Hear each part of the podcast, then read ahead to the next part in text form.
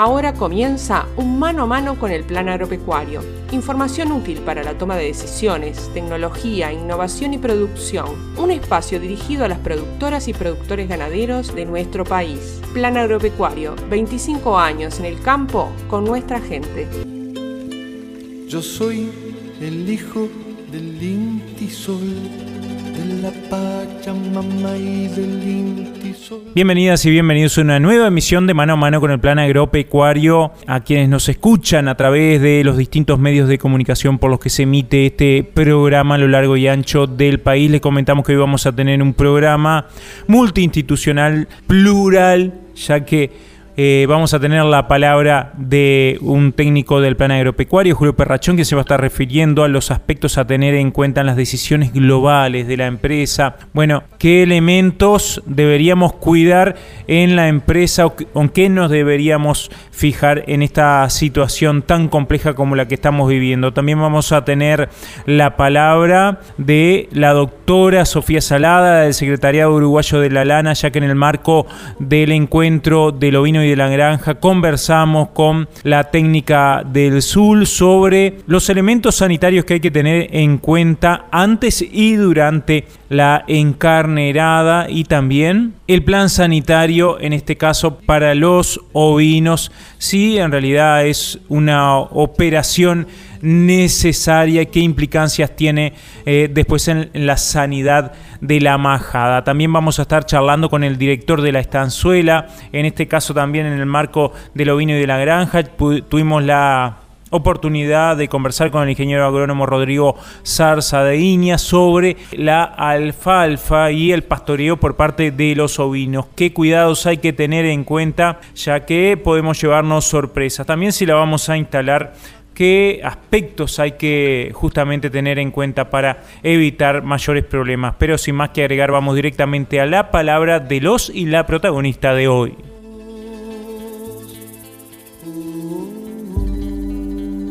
En, esta época fundamentalmente de incertidumbre, preocupación, crisis forrajera, económica, financiera, lo, que nosotros hemos visto en la, experiencia de más de 25 años donde han pasado diferentes tipos de crisis, primero estar con los pies sobre la tierra, eh, ahí tenemos que usar eh, la cabeza, el corazón, tener los oídos bien abiertos para escuchar, los ojos para observar. Y bueno, creo que, todo arranca por la, por la empresa, la parte productiva, económica, financiera, pero también por la familia. Y lo que nosotros planteamos ahí es, por supuesto, hacer un análisis económico-financiero, un flujo de caja sencillo, qué es lo que va a entrar, qué es lo que va a salir, de las obligaciones, cuáles son urgentes, cuáles podemos aplazar, cuáles podemos apagar, digo, eh, aplazar, eh, negociar con los que vamos a aplazar, no nos olvidemos eh, si hay créditos a pagar, cuál podemos renegociar, cuál tenemos que sacar. Esa es fundamental sencilla, un lápiz, una hoja, un cuaderno, sacar cuentas. Lo otro, una presupuestación forrajera, cuántos animales tenemos, qué, fibra necesita, cuántos kilos, multiplicar, pensar en cinco o seis meses de dónde va a salir y si no sale, tomar medidas, aprovechar los mercados, la situación, que creo que esta seca es diferente a la otra. Y lo que proponemos también es eso, pasarlo a un papel, charlarlo, por supuesto con la familia, eh, decirlo que eso ayuda a reafirmar, no quedarse solo, aislado y pensar que es el único problema, compartir con vecinos, con grupos, con técnicos, técnicos asesores o de instituciones que hay muchas, eso es importante, socializar la idea, con toda seguridad recibir otras opciones después de analizar los datos que tenemos en nuestro predio con la situación que tenemos, tomar decisiones y ejecutar. Y ahí, eh, como siempre se dice en el plan agropecuario, de esta situación con algún rajuñón vamos a salir. Lo importante es salir lo menos rajuñado posible, siempre pensando eh, en, qué, en qué vamos a sacrificar y qué no. Y en general, por supuesto, la familia por delante, la parte productiva, y ahí también la idea siempre es dejar esa máquina por lo menos moderando para cuando esto se revierta, lograr producir rápidamente para que ingrese eh, dinero nuevamente. Son decisiones, cada predio es un mundo. Lo otro también característica, diversificar y hacer el éxito, creemos, de esta situación difícil es tomar muchas pequeñas decisiones para lograr invocar la mayoría y que el resultado sea lo mejor posible. Pero de vuelta, no desconozcamos que con algún rajuñón vamos a salir y de vuelta, una familia unida, que se hablen las cosas, que se ajusten, eh, es importantísimo. Y el otro factor que creo que es positivo o negativo según cómo se utilice. Julio, existe la posibilidad del uso del crédito bancario, ¿no? Hoy puede ser un atenuante o por lo menos una opción para los productores. El uso del crédito es fundamental, creo que a diferencia de otra seca es una ventaja, hay de todo tipo, pero ahí también sentémonos tranquilo, decir cuál es la fuente de crédito, qué característica tiene, qué obligaciones y después lo otro, ese dinero que va a ingresar, dos cosas importantes. ¿Para qué lo voy a utilizar? Se supone que en algo que me, reintegre dinero rápidamente y lo otro que no nos podemos olvidar, cómo lo vamos a pagar en el tiempo. Porque este crédito puede ser muy bueno, pero si tomamos una mala decisión en dónde lo colocamos, puede ser un arma peligrosa. Lo que decimos, Pensemos, saquemos cuenta, consultemos, definamos cuánto y en dónde y después ejecutarlo. Y de vuelta, hagámonos eh, las preguntas, el qué, cómo y para cuándo y cuándo lo vamos a volver a pagar. Creo que eso son cosas fundamentales y de vuelta, con la cabeza abierta, el corazón, esto también es mucho de meterle corazón, los ojos abiertos, los oídos, socializar, discutir y, y ejecutar para lograr que las decisiones que tomemos acertemos la mayoría. Agradecemos a Julio por participar en mano a mano con el plan agropecuario. Esto ocurría el otro día cuando eh, nos encontrábamos en el programa Ganadero en Salto y justamente eh, charlábamos con Julio sobre otros elementos a tener en cuenta. Tenemos los clásicos, los productivos, qué manejo realizamos a nivel de las pasturas, del ganado. Bueno, hay otras decisiones a tomar desde un punto de vista global de la empresa, de las decisiones, cómo tomar las decisiones, a quién consultar, eh, cuáles son las opciones de financiación que tenemos. Eh, otros elementos que pueden estar actuando de forma positiva frente a la situación actual y bueno, era bueno destacarlos. Primer Congreso de Pastoreo Racional, 24 y 25 de marzo, Sociedad Rural de Durazno. Expondrán disertantes nacionales e internacionales. Se abordarán temas conceptuales, técnicos, resultados productivos y desafíos. 24 y 25 de marzo, Primer Congreso de la Sociedad Uruguaya de Pastoreo Racional. Inscripciones a través de Red Tickets. Auspician Ganadera Barracas, Minerva Foods, INAC, Banco República, Terco, Kiboy y Ecofence. PR23, un evento declarado de interés nacional. Estuvimos en el quinto encuentro del ovino de la granja, iniciativa que viene creciendo año a año. Allí nos encontramos con la doctora Sofía Salada, técnica del Secretariado Uruguayo de la Lana, y charlamos sobre elementos sanitarios a tener en cuenta cuando estamos próximo a la encarnerada, a la estación de los servicios de los ovinos, por lo cual hay algunos aspectos a considerar y sobre todo charlamos además de otras recomendaciones técnicas que siempre vienen al caso. Compartimos la palabra de la veterinaria del sur. Venimos de una seca bien importante, siempre se dice y tiene una cuota muy importante de verdad, que la seca es lo mejor para no tener que dar toma, no hay mejor toma que una seca. Pero eso no quita que tengamos que preparar tanto el potrero donde vamos a encarnerar, que, hoy en día con la seca que hay va a ser más por lo forrajero que por el tiempo de descanso, pero es importante siempre ordenarnos y planificarnos. Acordémonos que estamos dando el examen de lo que vamos a cosechar el resto del año y esos corderos que a fin de año vamos a poder capitalizar. Así que la preparación de la encarnerada es fundamental. Eh, es importante revisar esos vientres que estén aptos, que, que la ubre de los animales, de las hembras, estén en condiciones, que aquellas ovejas que hayan hecho alguna problemática como un prolapso o alguna dificultad al parto, las tengamos identificadas, podamos eh, eh, sacarlas de nuestra majada porque eso va a hacer que pasemos menos trabajo. Eh, sin duda ver que esa dentición esté en condiciones para poder dar otro cordero y esa condición corporal que tiene que ser mayor a 3 es fundamental. En el caso del macho vamos a, este, revisar ese, macho en lo que es la visión, en lo que es la dentadura, en, cómo están esos maxilares, que se encuentren bien, porque eso es altamente heredable, en el caso de la hembra también. Este, que no haya llagas de pecho, que el pecho esté bien, porque es donde el animal se apoya para servir a la hembra.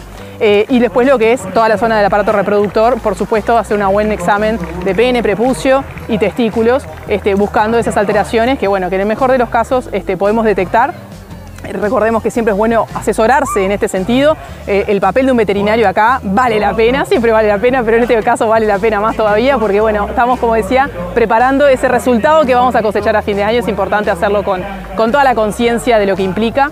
Y en ambos casos, para hembra y macho, siempre revisar esa parte podal, que ahora está muy seco, pero donde la, humedad empieza a aparecer y, este, y con estas condiciones de temperatura la bichera hace, la miasis, la bichera hace sus estragos, entonces los problemas podales este, también tienen, son una puerta de entrada para esas este, complicaciones tengámoslo en cuenta, hay posibilidades de sacarse en el caso del pietín, que es la enfermedad infecto contagiosa más común, hay posibilidades de sacársela encima, hay, hay, hay muchas estrategias, hay mucha información sobre el ovino en este país generada con muchísima contundencia y rigor científico, usémosla, asesorémonos, tenemos técnicos en el sur con todas las ganas para hacerlo y hay un montón de veterinarios también este, y agrónomos ni que hablar en poder asesorar, en lo sanitario tenemos que ser veterinarios, pero en todo lo que es el rubro siempre busquemos ese asesoramiento que, se ve reflejado en los resultados y como siempre decimos, el ovino no da trabajo, uno pasa trabajo si no hace lo que tiene que hacer para preparar las distintas estaciones del año.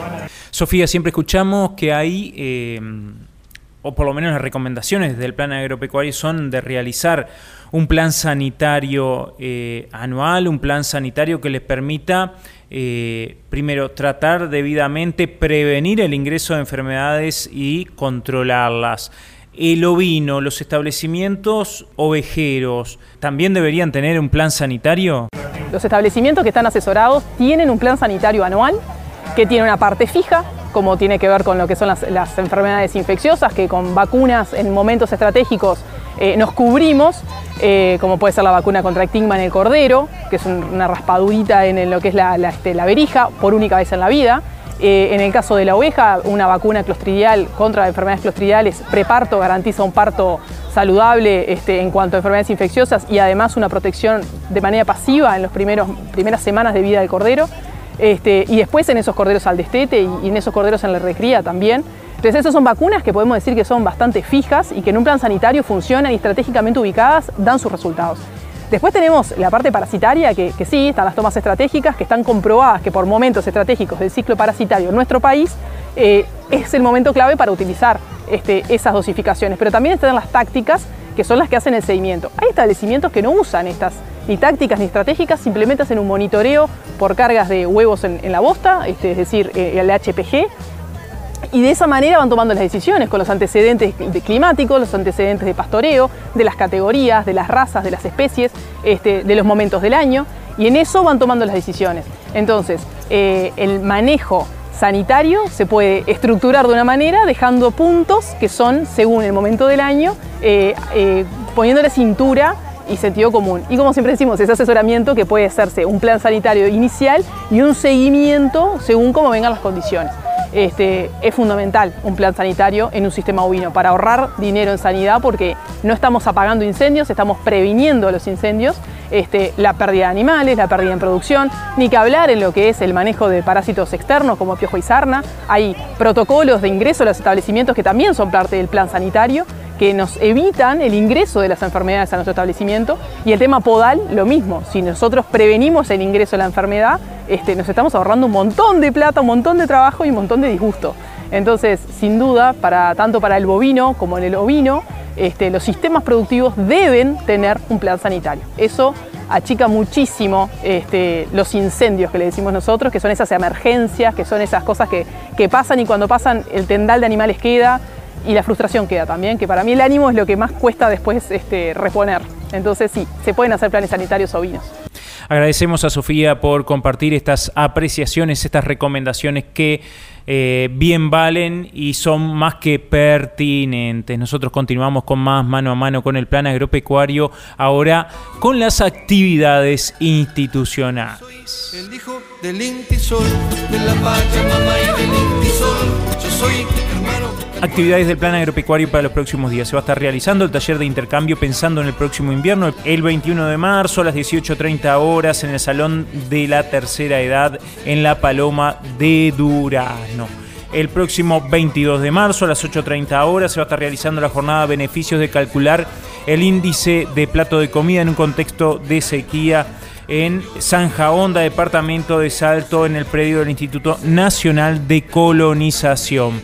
El 23 de marzo a las 19.30 horas se va a estar realizando en la Asociación Rural Exposición Feria de Paysandú, en el kilómetro 6 y medio de la ruta 90, la jornada, la actividad Actitud y Resiliencia en tiempos complicados a cargo del psicólogo Alejandro de Barbieri. También les comentamos que se encuentran abiertas las inscripciones para realizar el curso a distancia Requerías Vacunas. Va a estar cerrando el próximo 27 de marzo para estar comenzando el 10 de abril. y una duración de 6 semanas. También se encuentran abiertas las inscripciones para realizar el curso semipresencial dirigido a técnicos vinculados con el sector agropecuario, denominado Facilitación de Procesos Decisionales en Sistemas Agropecuarios. Va a estar comenzando el próximo 13 de abril. Las preinscripciones estarán abiertas hasta el próximo 10 de abril. Está dirigido, como decíamos, para técnicos vinculados con el sector agropecuario y tendrá una duración de 10 semanas actividades de extensión y capacitación, publicaciones, videos y todas las novedades de la institución actualizadas. Visite nuestra web en planagropecuario.org.uy.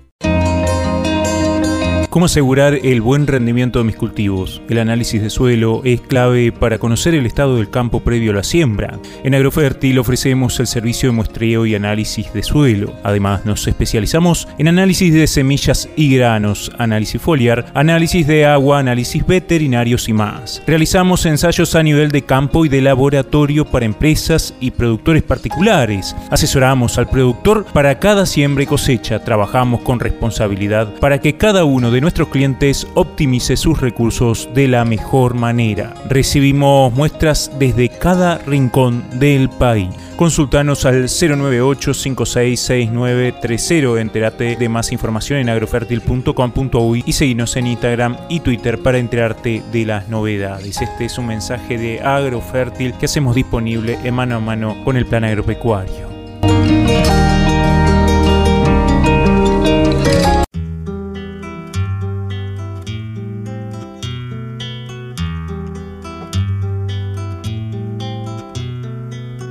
Deja que los pájaros regresen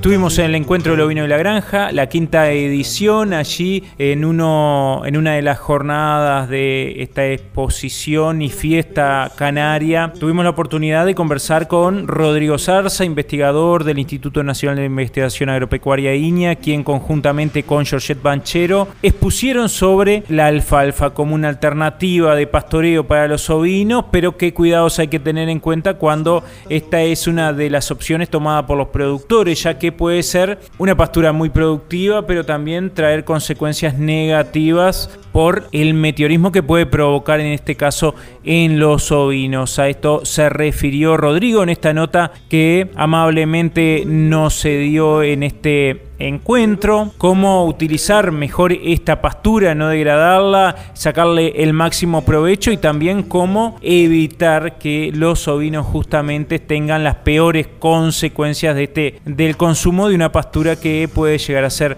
muy buena si se maneja bien. Sí, buenas tardes, bueno, agradecerles el espacio y bueno, era como tú comentabas recién el tema de la alfalfa, si bien este, lo que buscamos es una pastura que nos dé alta proteína, calidad, cuando eso lo, asociamos a que eh, todo ese paquete tiene implícito el manejo del meteorismo, cuando hablamos de oveja y pequeños productores y todo eso, eso se nos complica un poco y es un poco lo que venimos a hablar hoy con la doctora George Banchero. Eh, en estas situaciones de sequía eh, vamos a, pensar que esto a, la brevedad vamos a, a, tener lluvias, lo que va a desencadenar es un rápido crecimiento de esas alfalfa y ese justamente es el momento donde vamos a tener la condición que favorece el meteorismo, que es alfalfas con rebrotes muy tiernos, tallos muy tiernos, donde en realidad lo que eh, predomina ahí es este, un alto nivel de nitrógeno soluble, de proteínas muy, con una alta tasa de digestión, que estarían generando las condiciones para el, para el meteorismo. Entonces, ¿cuál es, ¿qué es lo más difícil en estos momentos? Decirles a los productores que tengan paciencia, que no ingresen con sus ovejas de forma inmediata, que dejen que esa pastura se recupere, por dos cosas, para evitar el meteorismo y para favorecer la persistencia de esa pastura.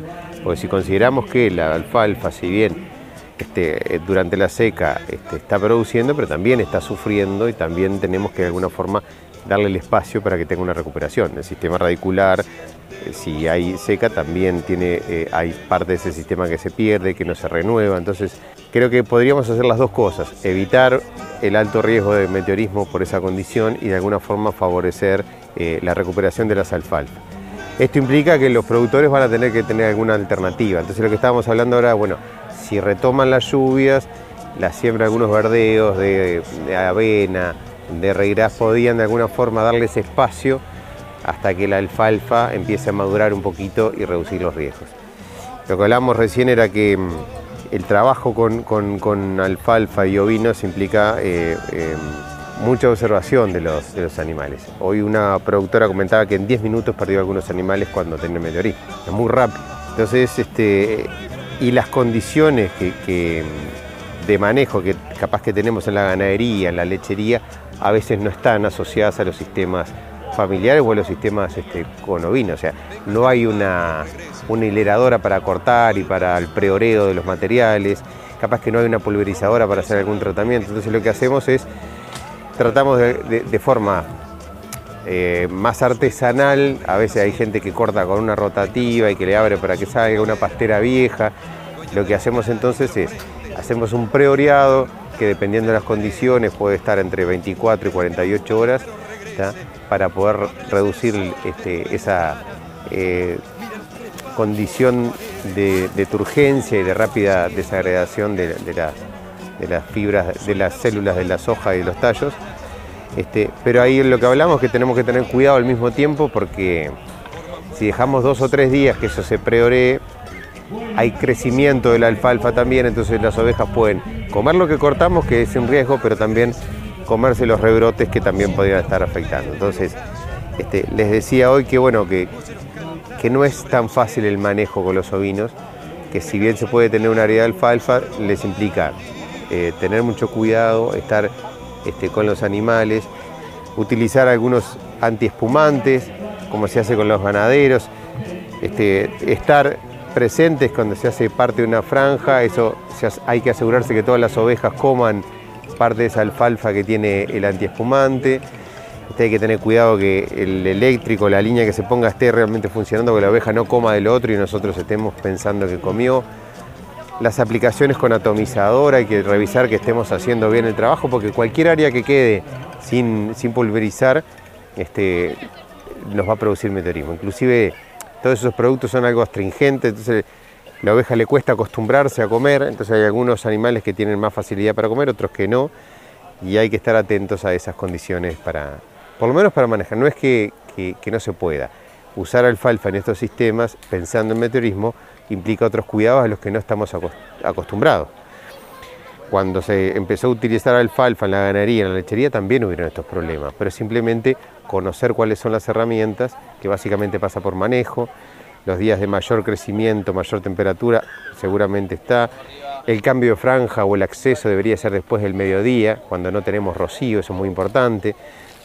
Previo a eso, los animales no tienen que entrar con hambre, o habría que ver algún fardo, alguna avena, algún otro tipo de pastura, algún campo natural, por lo menos para que no entren con esa voracidad que tiene la abeja, la oveja, perdón, este, que estaría aumentando la posibilidad de tener meteorismo. Estamos hablando del manejo hoy, pero si nosotros, este, ya conociendo cuál es la situación, quisiéramos este, incorporar la alfalfa en un predio eh, donde se practique la ovinocultura, ¿qué debería tener en cuenta el productor ya sabiendo lo que puede ocurrir en este caso con el meteorito? Bien, básicamente ahí lo que estábamos discutiendo hoy es de el uso de, mm, pasturas mezclas, o sea, porque eh, la, posibilidad que nos brindan las gramíneas de reducir el meteorismo es muy importante, entonces dentro de la rotación del predio, si estamos pensando futuro, incluir alfalfa, que esté incluida junto con festuca, con dactilis, este, en lo posible Capaz que el, blanco yo lo evitaría porque estamos agregando otro componente en la mezcla que también tiene meteorismo. Esa sería una primera medida.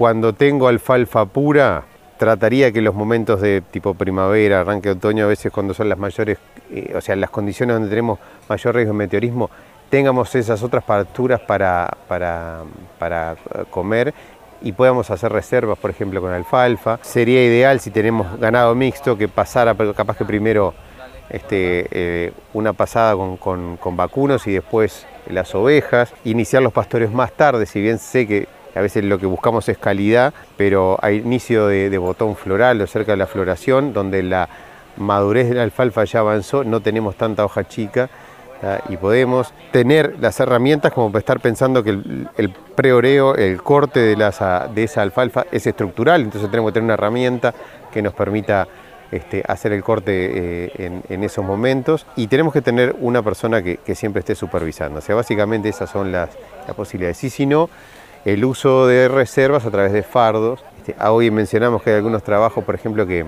el ensilaje de maíz previo ayuda. Entonces decís, bueno, no voy a hacer, no le voy a pedir un productor eh, eh, ovejero que me haga un silo maíz, pero capaz que la vuelta se puede tener o hacemos este, reservas con una avena, con alguna fibra que nos permita alimentar eso y que los animales no entren con hambre. Básicamente esas son las precauciones que debemos estar pensando si vamos a incluir alfalfa dentro de los sistemas. Gracias, Rodrigo. De nada, las órdenes, que tengan buena jornada. Agradecemos a Rodrigo por participar en mano a mano con el plan agropecuario y también saludamos a los organizadores del encuentro del ovino y de la granja, ya una fiesta tradicional canaria.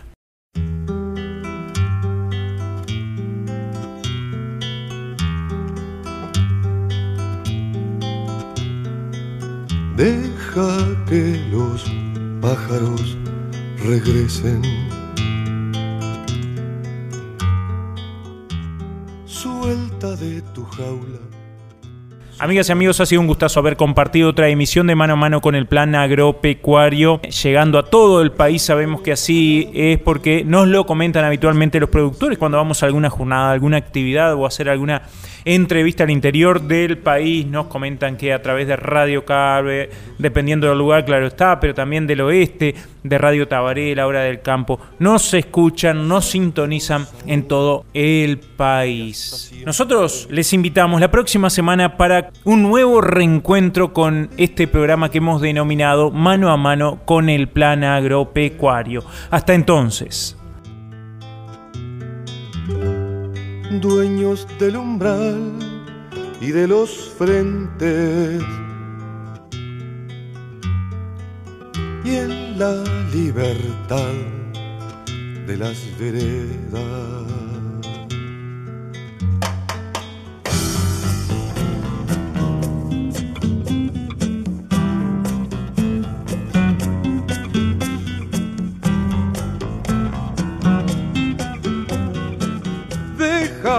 Los pájaros regresen. El sol de tu ventana. Para continuar compartiendo información y poniendo a su disposición herramientas para la producción ganadera de nuestro país. Plan Agropecuario, 25 años en el campo con nuestra gente.